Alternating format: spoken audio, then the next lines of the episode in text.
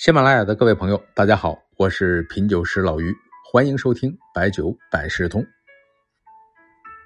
呃，准备在暑期呢去一趟山东，去山东呢肯定少不了和朋友喝酒，但是呢，在山东呢还是要对喝酒这个事儿重视起来。你看，在网友投票选国内最能喝酒的省份时，想都不用想，肯定第一名就是山东，然后是内蒙、黑龙江。选了多少次，基本上结果都是这样。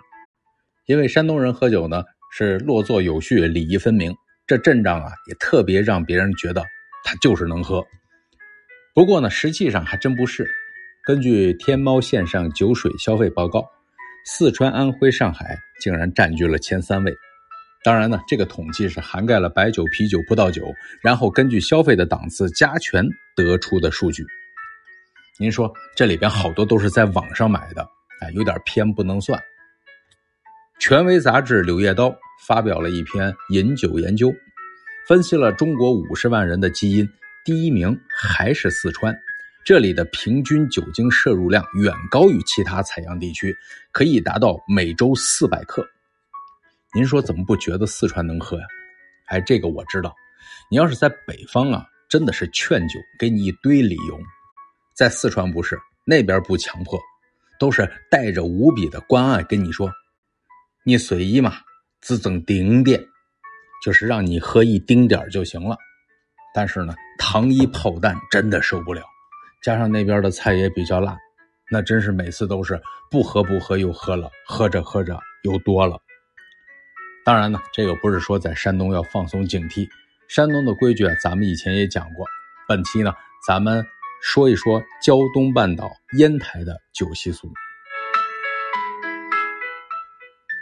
烟台啊，这个城市啊，它的名字的由来是在明代的洪武年间，为了防止海寇的侵扰，在烟台山设岐山守御所，在知府设烽火台，又称狼烟台，烟台由此得名。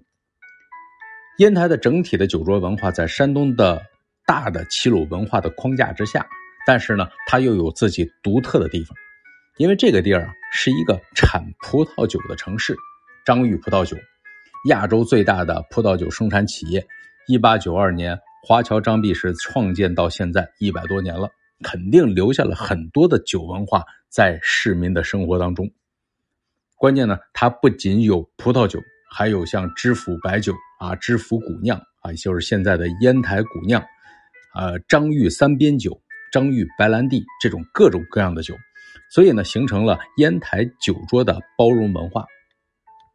比如您在桌上，您说喝不了白酒，哎，那喝不了白酒，那就喝红酒、啤酒也可以啊，只是兑换的比例基本上是一比三比六，喝一杯白酒就要喝三杯红酒，或者是六杯啤酒。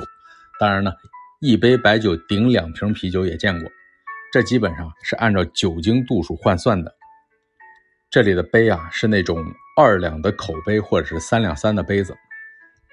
在入席的时候，主陪的位置非常的明确，坐在最中间对门的位置，一般都是德高望重的人在这里坐。主宾呢，在那边呢也叫做大客，最尊贵的客人坐在主宾啊主陪的右手边。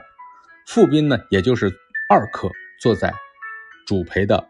左手边，这时候呢，他们两边呢还会有两个边陪，就是他们和主陪一左一右的把两位主宾、副宾夹在中间，唯恐照顾的不周到。